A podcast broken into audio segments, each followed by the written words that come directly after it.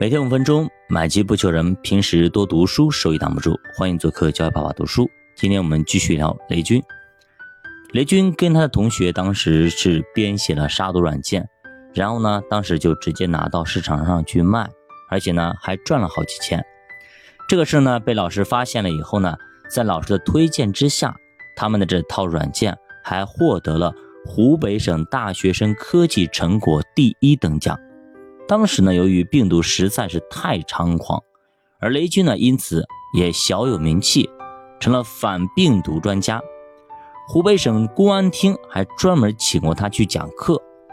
雷军当时还很稚嫩啊，也非常非常紧张。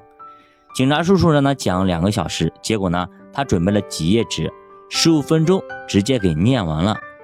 那怎么办呢？两个小时的会议，十五分钟念完了。哎，别说，雷布斯确实脑洞大开，他从头又给大家又念了一遍。雷军当年呢还做了一个防毒卡，叫做华兴防病毒卡。不过很快呢就不再提供免疫九零的升级服务了。他觉得别人做过的东西就没有市场了。直到多年以后，他才明白当年的想法。是错误的。免疫九零算是雷军第二款商业软件。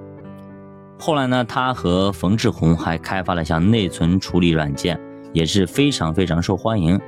因为当时的电脑内存实在是太小了，运行程序以后就会变得非常卡、非常慢。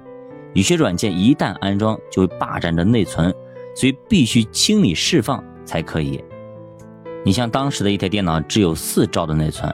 你玩个游戏，经常会出现内存不足，需要虚拟内存的命令。雷军把这个工具完全的免费，而且还开放了代码。很快，这个软件就成了人手一份的装机必备工具。九零年呢，雷军被王全国的朋友直接拉下水，一起成立了公司。最早呢，只有四个人，雷军和王全国来负责技术，其他两个人负责卖。对于自认为缺乏市场能力的一个雷军来说，毫无犹豫的直接答应了。啊，他们的公司虽然只有四个人，但取名却叫做三色。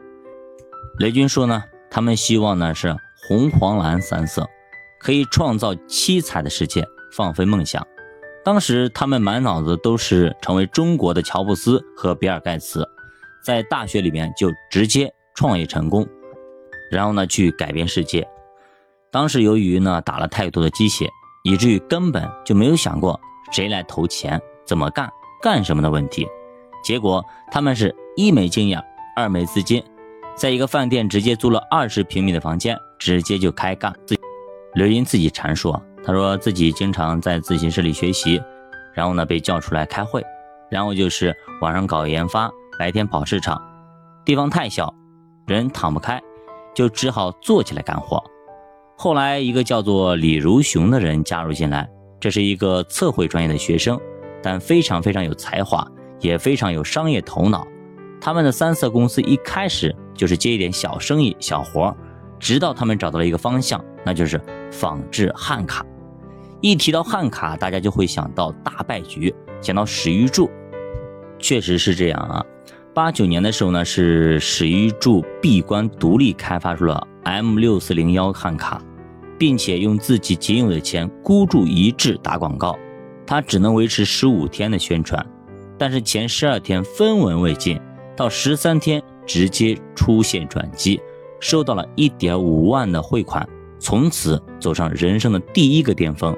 当时史玉柱成为继比尔盖茨之后的第二位青年偶像。汉卡的利润非常非常高，一套就卖好几千，而且成本呢其实还不到一半。如果仿制利润就更大了，所以他们有着巨大的降价空间。三色公司的汉卡很快就上市了，只卖五百块钱，比联想的产品还便宜了一半。不过没想到的是，山外有山，人外有人，很快他们仿制的汉卡又被别人给仿制了，而且呢只卖两百块钱。你这样一搞，三色公司直接就没办法了，没办法运营了。